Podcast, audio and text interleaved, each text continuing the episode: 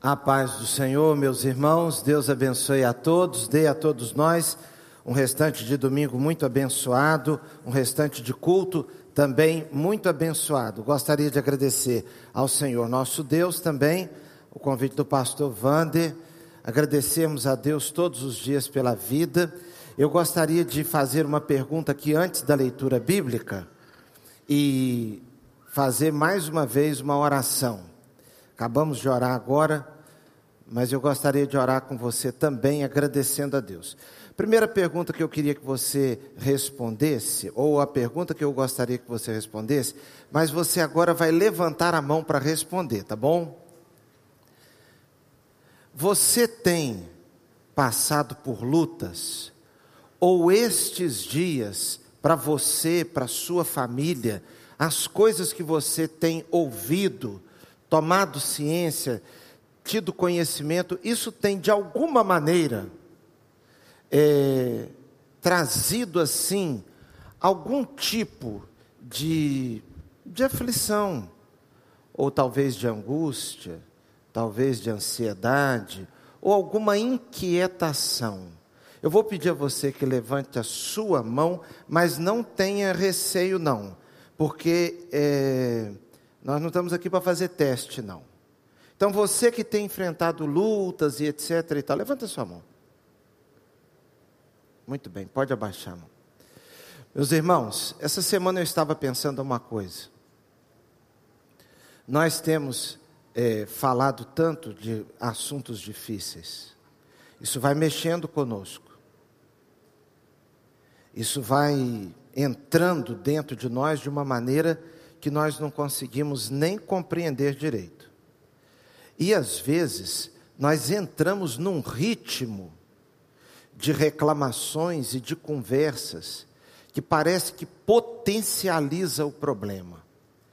Então eu gostaria que nós orássemos aqui, você acabou de levantar a mão, como eu também levantei, eu levantei a mão também que de alguma maneira nós temos sido afetados ou por questões pessoais ou sociais. Mas a minha pergunta agora, eu vou pedir você para levantar a mão também nas três perguntas, se fosse sim. Você está enxergando? Levanta a mão. Pode abaixar. Você está ouvindo? Você está respirando? Vamos levantar agora todo mundo e vamos agradecer a Deus, que nós estamos ouvindo, enxergando e respirando. Vamos ficar em pé. Eu acabei de tomar um copo, de, um pouquinho de água aqui agora, e é uma coisa que a gente faz assim sem nem dar muito valor. Eu já tive na minha família uma pessoa que estava tão enferma, mas tão enferma, que tínhamos que molhar um algodão na água e colocar na boca para poder ele poder tomar água. Irmãos, qualquer coisa que você, meu, meu irmão, qualquer coisa que você tenha perdido, qualquer coisa, pense no valor disso que você perdeu e no valor de enxergar, respirar, ouvir, ainda mais o entendimento. Você está entendendo, sabe onde está. Você veio aqui hoje espontaneamente. Se não veio espontaneamente, você sabe quem te trouxe. Então vamos agradecer ao Senhor. Senhor nosso Deus, nós queremos agradecer pela bênção da visão, da audição, do olfato.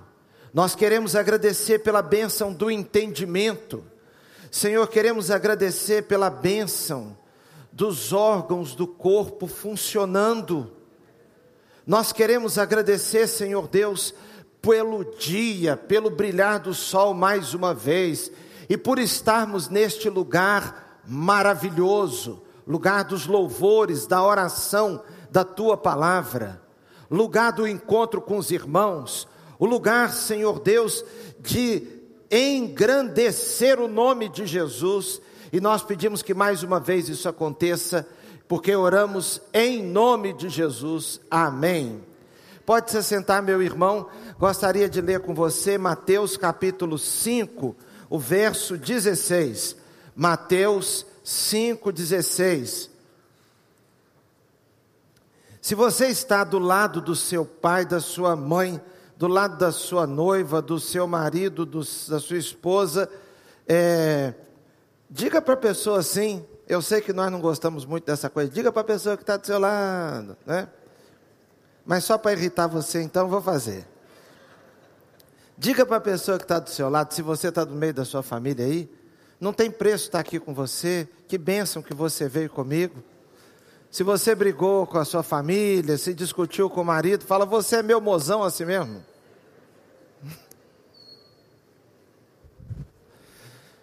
Vamos ler a palavra de Deus então, Mateus capítulo 5, verso 16 diz assim: Assim brilhe a luz de vocês diante dos homens, para que vejam as suas boas obras e glorifiquem ao Pai de vocês que está nos céus. Que Deus complete a sua palavra no nosso, nos nossos corações. Amém? Meus irmãos, eu quero lhes chamar a atenção para o seguinte: eu vivi uma situação difícil semana passada ou retrasada.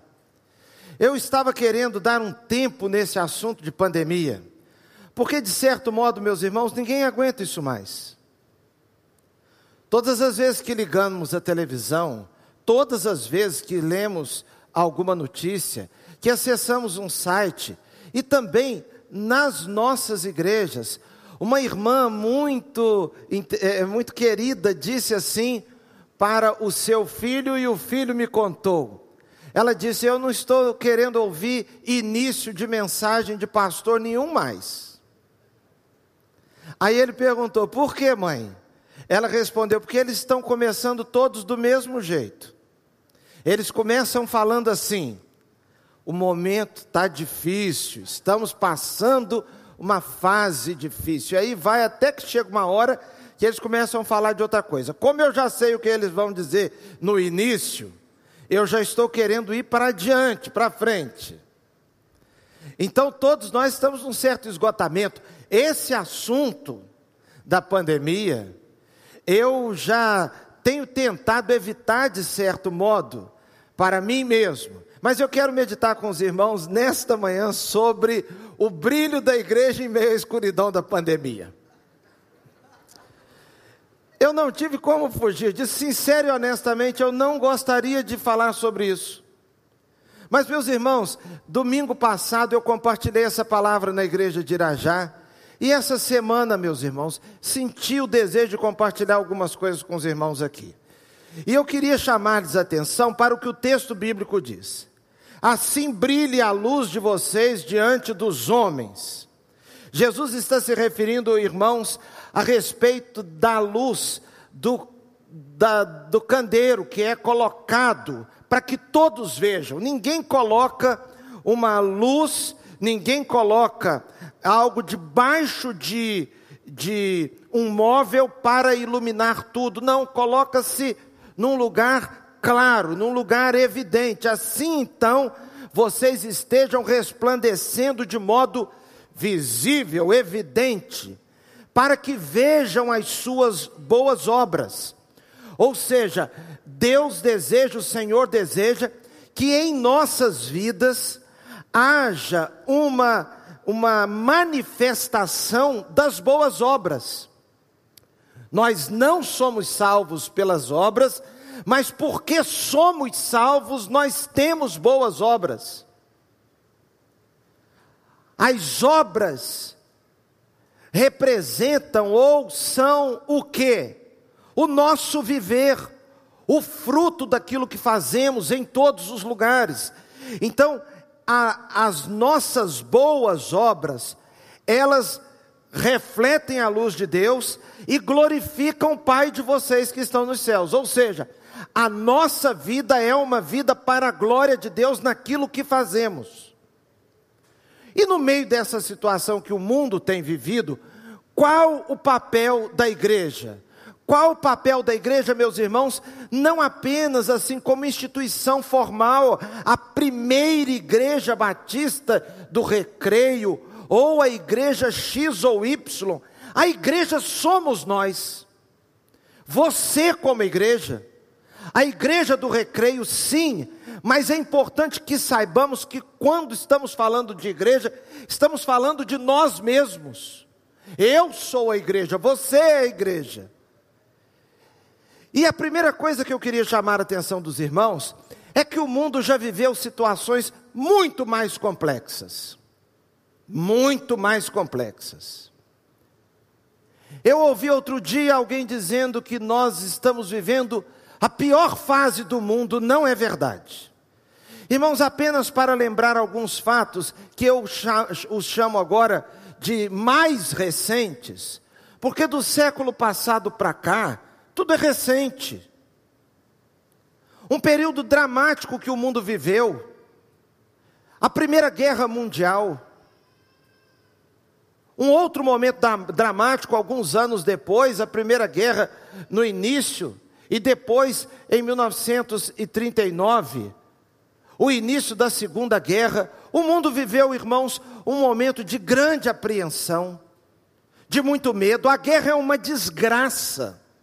Guerra não constrói, guerra destrói. A guerra tem o desejo de fato de sufocar o inimigo. Bombas são lançadas em lugares estratégicos para cortar comunicação, para impedir o trânsito, destruição de pontes, destruição de armazéns. Uma guerra traz sobre o mundo um nível terrível de orfandade. E aí, apenas a guisa, irmãos, assim, de nós temos um espírito de gratidão para com certas pessoas. O mundo de hoje, o mundo que vivemos, provavelmente não seria o mesmo se não fossem algumas pessoas, como Churchill, o primeiro-ministro inglês, que resistiu debaixo de uma terrível pressão, quando o mundo estava se curvando, os países estavam se entregando ao, ao domínio nas, da Alemanha. A França, por exemplo, já estava rendida. A Inglaterra não tinha condições sozinha de resistir. Humanamente falando, era uma loucura e foi de fato uma loucura mas um discurso que Churchill fez no parlamento, aquele discurso nos afeta até hoje. Quando tudo estava, estava ocorrendo um consenso para que houvesse um acordo, e o acordo colocaria nas mãos de Hitler um poder muito maior. E Churchill, numa teimosia daquelas, que ninguém está entendendo, que o bom senso não está é, é, é, dando mãos àquela opinião, àquela teimosia, ele fez um discurso que mudou a história. Foi o famoso discurso quando ele disse: Nós lutaremos. Nós lutaremos em todos os lugares, nós lutaremos no ar, nós lutaremos no mar, nós lutaremos nas ruas nós resistiremos nas nossas casas. E aquele parlamento que estava assim, basicamente numa direção, mudou de direção, porque todos começaram a aplaudir Churchill. E Churchill, pelo rádio, se pronunciava como um líder. E à noite os ingleses escutavam Churchill falando, e a história mudou. Quanto o mundo deve a um general como Eisenhower? Que foi o general comandante das tropas aliadas, quanto o mundo deve a um homem daquele? Quanto a democracia deve a um homem como aquele? O presidente Roosevelt. E assim vai, irmãos. O mundo passou pelaquela fase tão difícil. Unido àquele momento estava um outro, estava uma, um outro fato muito terrível que aconteceu, a perseguição dos judeus. Eu tive a oportunidade dada por Deus de, junto com o pastor Vander, ir a Auschwitz, na Polônia. Que lugar terrível, irmãos, o campo de concentração que se tornou símbolo. Aqueles milhares e milhares de judeus perseguidos pelo mundo, apanhando nas ruas, tendo suas propriedades tomadas, mães e filhos divididos, famílias divididas. Será que nós estamos vivendo um momento pior do que aquele? Quando nós paramos para pensar também em situações como as situações envolvendo escravização de nossos semelhantes. O que ocorreu com a escravidão aqui no Brasil, nos Estados Unidos e em muitas partes do mundo. Quando os conflitos étnicos, quantos conflitos étnicos, quantas tribos contra outras dizimando, quantas tribos africanas invadiram outras tribos africanas, tomando seus irmãos africanos e vendendo como escravos. Milhares e milhares. Milhares e milhares. Irmãos, quando nós pensamos em momentos como a Guerra Fria, eu me lembro que eu era criança, ouvia falar dessa Guerra Fria. Tudo que acontecia parecia que iria haver a detonação de uma bomba que iria detonar o mundo todo. O presidente Truman, Truman dos Estados Unidos fez um discurso e ali alguns entendem que houve início a chamada Guerra Fria, que foi acabar agora, já na década de 90, de 1990 ou 91. Irmãos, o, o mundo vem vivendo momentos de tensão. E este que nós estamos vivendo parece não ser o pior. Lá atrás, a chamada peste negra, mas lá atrás, no século XIV, a peste negra na Europa, acredita-se, que ela dizimou, que ela matou entre um terço para frente dos habitantes da Europa. Será que nós estamos vivendo o um momento pior? Agora, o fato é o seguinte: qual o meu papel, qual o seu papel no meio dessa história toda?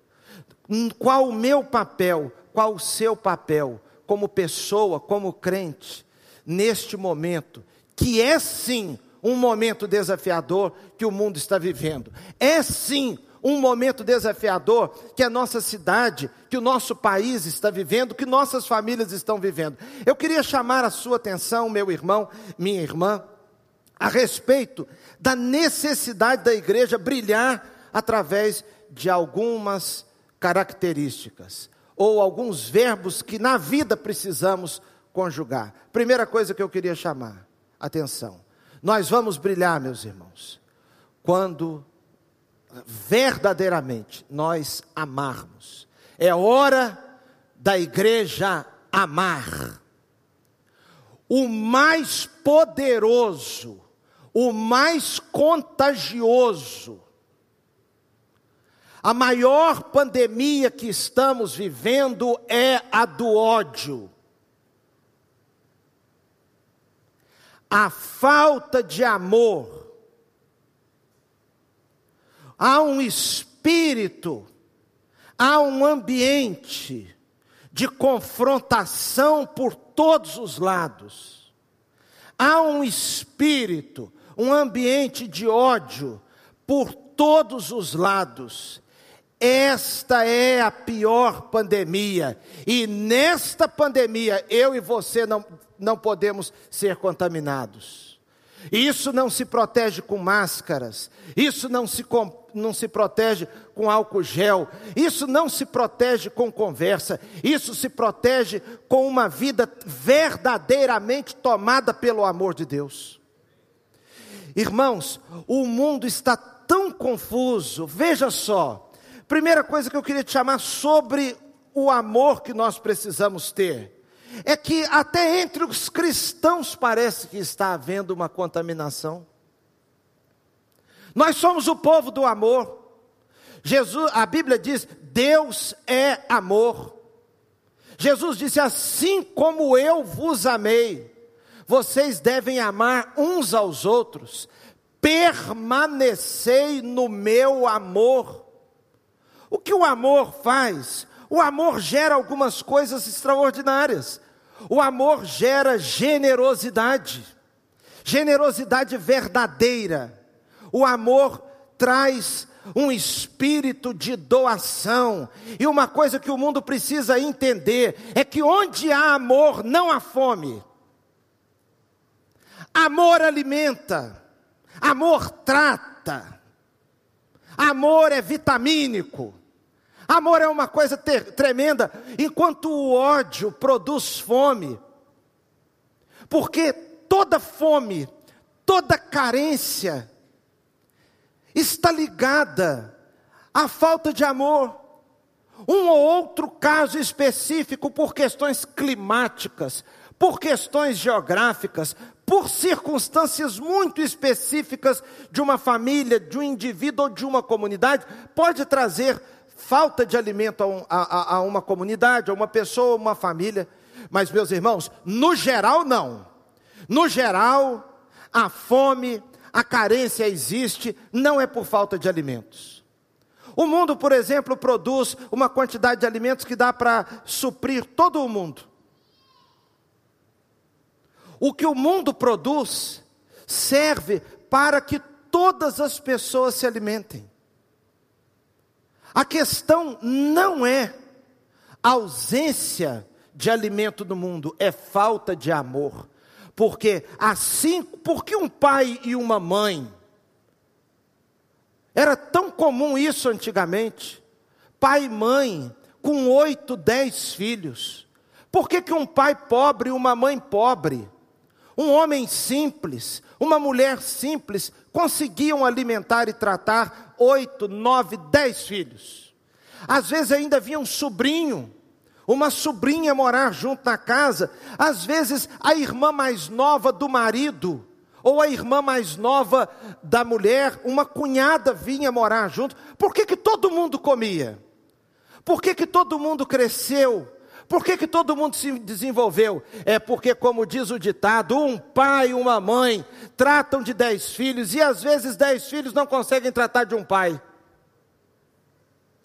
É a força do amor, é a presença de algo mais, de algo que alimenta, de algo que dá aquilo que é mais do que o material, é aquilo que é aquela pessoa que se dá. O mundo precisa ser impactado por uma presença da igreja que se dá e não que entra num espírito de ódio, num espírito de disputa. Que coisa triste, irmãos. O que vem ocorrendo com inúmeras famílias, grupos de amigos em WhatsApp. No final das contas, o grupo tem que acabar. Por quê? Porque o ódio veio e está nos ganhando que nós não estamos mais conseguindo conviver com o diferente. Nós estamos comprando briga de quem não briga por nós. Nós estamos defendendo quem não nos defende. Nós estamos tratando miseráveis pecadores como nós, como se fossem divindades. Acordemos, igreja, é hora de amar. Amar, o amor gera generosidade, o amor supre, o amor, ele produz aquilo que o pão não pode, o amor une. O amor une. Casa dividida contra si não subsiste. Casa dividida contra si não subsiste. Nós precisamos ter uma mudança de mentalidade, ver as pessoas, ver a vida, ver a sociedade com outros olhos. Nós precisamos perceber que nós somos todos, todos, nós estamos todos no mesmo barco. Diferenças de características físicas, todas as pessoas são diferentes. Não tem ninguém com o rosto igual ao seu, não tem ninguém com o olho igual com os olhos como os seus, não tem ninguém com as digitais, não tem ninguém do seu jeito, com o seu cabelo ou falta dele. Não tem ninguém com sua voz. Não tem ninguém que, re, que, que, que seja um, uma reprodução exata de você, nós somos diferentes. No Brasil é até esquisito no, alguém dizer que não é assim, mas é, nós somos todos misturados. Nós somos uma mistura. Mistura de quê? De tudo. Juntou todo mundo, bateu no liquidificador e deu nós. Nós somos um pouco, nós temos herança africana, nós temos herança europeia, nós temos herança dos índios aqui. Nós temos os de todo jeito. O amor une, mas o ódio desune. Quero chamar a atenção também para o fato seguinte: nesse espírito de desunião que o ódio provoca, o, o ser humano, o mundo vive uma verdadeira Torre de Babel. Irmãos, a Torre de Babel parece que aconteceu outra vez, é que a gente não está percebendo. A Torre de Babel, a confusão de línguas. O ser humano queria ser, mostrar que ele estava se sentindo muita coisa. Igual hoje, a sociedade está se sentindo muita coisa. Os intelectuais acham que podem responder tudo. A ciência é uma coisa extraordinária e todas as vezes que a ciência traz a verdade, ela é de Deus, como diziam os reformadores. Toda verdade é de Deus, venha de onde vier. Se é verdade, é de Deus. Porque o único que traz a verdade é Deus. Se a ciência descobre alguma coisa, é por causa de Deus e Deus está lá. Só quem traz a mentira é o diabo, porque ele é pai da mentira e não fala a verdade hora nenhuma. Quando fala a verdade é para enganar. Então toda verdade vem de Deus. Mas entretanto, irmãos, nossa confiança não pode estar só na ciência, porque a ciência não consegue responder tudo mas a ciência é extraordinária. A, a herança reformada, a herança verdadeiramente evangélica, sempre apoiou a ciência.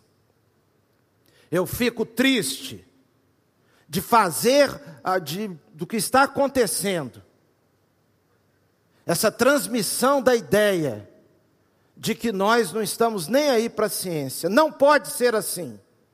Milhares e milhares de irmãos nossos estão trabalhando em pesquisas, entendendo ali a mão de Deus na bio, na vida.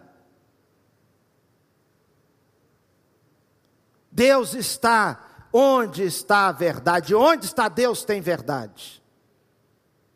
Agora, note uma coisa importante: esse assunto da Torre de Babel, o mundo está dividido, o mundo não se entende.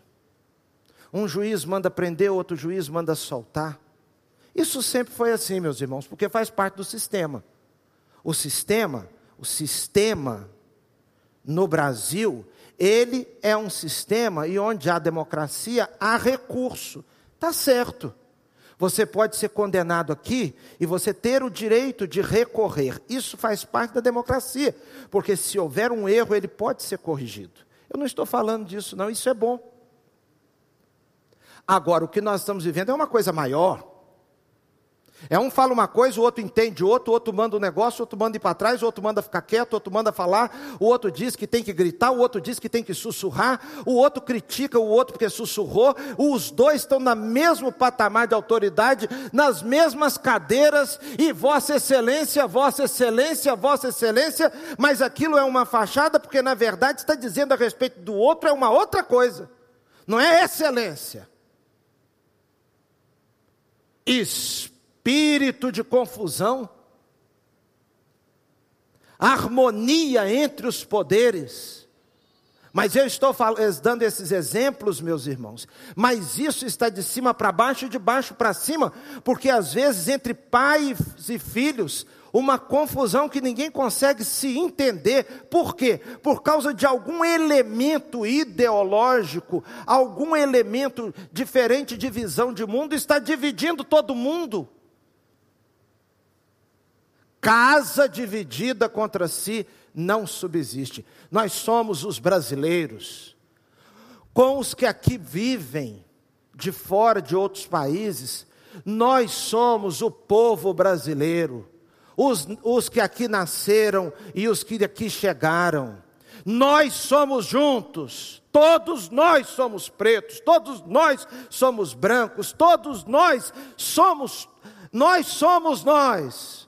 Nós somos o povo que trabalha, nós somos o povo que cria os filhos, nós somos o povo que gera uh, o PIB brasileiro, nós somos os pagadores de impostos, nós somos os que cultuam, nós somos, meus irmãos, os que se encontram nos metrôs, nos, nas, na, nas, no transporte público, nos aeroportos, nós todos estamos nas estradas, nós todos estamos nas feiras, nós todos Vamos entender o valor do amor, porque senão é autofagia, nós contra nós.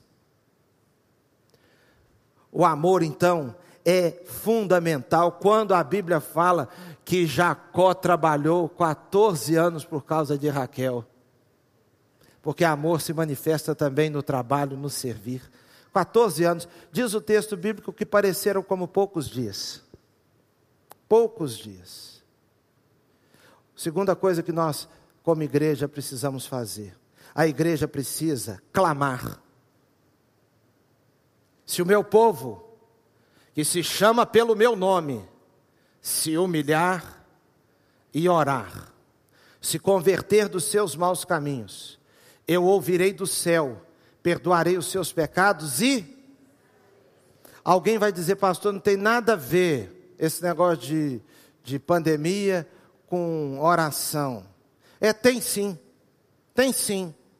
Quando um povo é um povo temente a Deus, em todos os sentidos, a saúde melhora, em todos. Em todos os sentidos. Pastor, o senhor está dizendo que, toda doen que a doença é por falta de oração? Não, tem gente que ora muito e fica doente e é normal, isso acontece. É claro que acontece. Tem pessoas na Bíblia que morreram doentes, servos de Deus. Timóteo, discípulo de Paulo, tinha um problema gástrico. Eliseu morreu doente. A doença, ela não dá em poste, como diz, diz lá no interior. A doença dá no ser humano. Ninguém morre de saúde. Estava com tanta saúde que morreu. Todo mundo morre porque, porque deu um, um, um stream leak. Aconteceu alguma coisa. Ah, morreu de quê? De saúde. Você já viu alguém falando isso? Não estava com tanta saúde que explodiu de saúde. Isso não existe. Nós, todo mundo que morreu, morreu porque houve uma falência. Faleceu. Agora, se o meu povo, que se chama pelo meu nome, se humilhar e orar, eu ouvirei. Agora ele tem que se converter dos seus maus caminhos. E eu acho interessante a Bíblia dizer: se o meu povo, porque começa o arrependimento, é com o povo de Deus, nós precisamos nos arrepender dos nossos maus caminhos, e nós temos tido maus caminhos, irmãos. Nós temos tido um fascínio, um fascínio infantil pelo poder, uma coisa que chega a ser boba. Jesus disse: O meu reino não é desse mundo. Nós precisamos acordar. A igreja tem falhado muito em certos aspectos. Nós precisamos nos arrepender, clamar. Então ouvirei do céu, perdoarei os seus pecados e sararei a sua terra. Eu recebi, pastor, pastor Paulo. Eu estava falando essa mensagem lá em Irajá e alguém botou, mandou a seguinte mensagem: Pastor, a igreja tem que ir para a rua. Não é só orar, não a igreja tem que agir. Eu cá comigo pensei, é a típica pessoa que nunca orou, só pensa em agir. É o típico pronunciamento de quem não orou. É agir. Agir em quê? Ele disse: temos que protestar. Eu fiquei com vontade de perguntar: protestar contra o quê?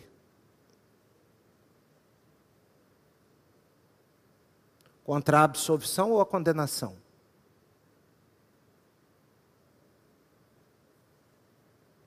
Contra a confirmação da sentença ou a anulação da sentença? Protestar contra o quê?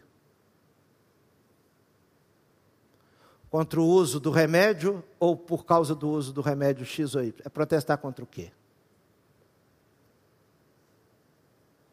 Irmãos, nós temos que orar para que Deus ouça e verdadeiramente traga um remédio maior sobre nós.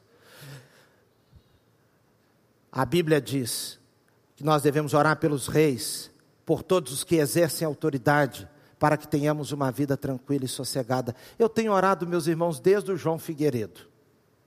Quem aqui já se entendia por gente quando o presidente do Brasil era João Figueiredo? Pois é. Eu me lembro que lá em casa nós fomos in, eh, ensinados a orar pelo presidente Figueiredo. Depois do presidente Figueiredo, foi o presidente Sarney. Aí nós orávamos pelo Sarney. Depois do Sarney foi o Collor. Aí nós orávamos pelo Collor. Depois foi o Itamar Franco. Depois do Itamar Franco foi o Fernando Henrique. Quando era o Fernando Henrique, depois, já no segundo mandato, eu já era pastor.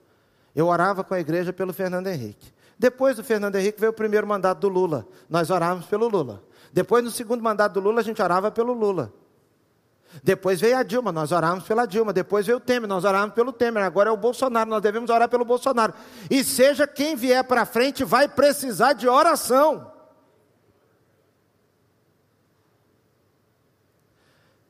Terceiro lugar, meu irmão. A igreja precisa amar, clamar e a igreja precisa proclamar. A igreja precisa comunicar o Evangelho. Cada um nas suas células, nos seus pequenos grupos, no seu convívio. Sabe por quê? Porque a igreja tem a melhor mensagem, a mensagem que o mundo precisa. A mensagem que transforma a vida, que muda a alma, que muda o indivíduo.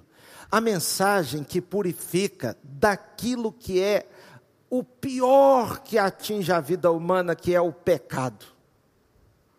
A Bíblia tem uma mensagem de fé, uma mensagem de esperança, uma mensagem de consolo. A Bíblia tem tudo que nós precisamos, porque a Bíblia tem um tempero agridoce. Quando você precisa de consolo, tem lá. Ao mesmo tempo que você acabou de encontrar um consolo, vem uma repreensão porque nós precisamos ser repreendidos. Vem uma instrução, porque nós precisamos de instrução.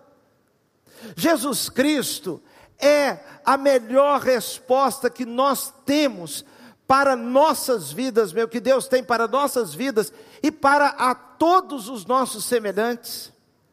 O nosso desejo é que o mundo verdadeiramente seja impactado pelo Espírito Santo do Senhor. Porque quando a mensagem do Evangelho entra num lugar, converte os corações dos pais aos filhos, dos filhos aos pais, une as famílias. Quando o Evangelho chega à vida de uma pessoa, revela a ela o seu verdadeiro tamanho, a brevidade da vida, o valor da eternidade. Quando o evangelho verdadeiramente chega numa vida, tira dela a avareza, tira da vida a falta de generosidade, traz dependência de Deus, coloca amor, como diz a Bíblia, que o amor de Deus foi derramado em nossos corações. Meu irmão, proclame o Evangelho, fale do Evangelho, não assim, não tenha, não tenha a ideia de que a falar do Evangelho requer que você saiba fazer discurso, falar publicamente, não. A comunicação do Evangelho, a pregação do Evangelho, ela acontece num banco, ela acontece dentro de um ônibus, ela acontece dentro de um táxi, ela acontece no convívio da vida, no dia a dia, enquanto se cozinha, enquanto ferve uma água, enquanto se prepara algo, enquanto recebe alguém, enquanto recebe um colega de trabalho que chegou novo. Quando você vive uma vida no seu trabalho que dignifica a Deus e você testemunha daquilo que Deus tem feito, quando você convida alguém, simplesmente um convite simples, e você diz: Olha, vai ter uma vigília, sexta-feira na minha igreja, vem comigo, vamos lá orar comigo. Tire da sua cabeça que tem que ter isso ou tem que ter aquilo para a pessoa aceitar a Cristo. O que tem que ter a presença de Deus. Uma pessoa pode se converter em plena vigília de oração aqui, sem cantor de fora, sem pregador bonito, que parece que aqui está meio escasso disso mesmo, mas é, é, é, sem nada de extraordinário, sem muita propaganda, uma pessoa pode se ajoelhar aqui e, no meio do ambiente de oração, se render a Cristo. Um irmão da nossa igreja falou uma vez comigo, pastor, quando o senhor for pregar aquela mensagem, mas aquela, o senhor me fala que eu vou trazer um vizinho meu para ele se converter. Eu falei com ele, meu irmão, aquela não tem. É esse arroz com feijão aqui mesmo que o irmão está vivendo. Então, preste atenção. Deus age. Deus opera através da sua vida. Comunique o Evangelho. Que Cristo veio ao mundo para salvar os pecadores, dos quais eu sou o principal. No meio da pandemia, faça brilhar a sua luz. Volte para casa hoje com uma palavra de bênção, de vitória. Volte a acordar cantando. Volte a acordar cantando. Pare de acordar. E a pessoa que te vê despertando tem a impressão que você engoliu aquele diabo verde. Sabe o que é diabo verde? Diz que é um negócio poderoso lá, químico lá, que, que causa um. Pa, para, não, não faça assim. Acorde dizendo: Este é o dia que o Senhor fez. Alegremos-nos e regozijemos-nos nele. Vivamos para a honra e glória do Senhor Jesus e deixemos a luz que há em nós brilhar. Eu queria recitar com os irmãos a palavra de Jesus antes de encerrar, em João 12, 45, que diz: Eu vim ao mundo como a luz, para que todo aquele que crê não permaneça nas trevas. Nós não estamos nas trevas.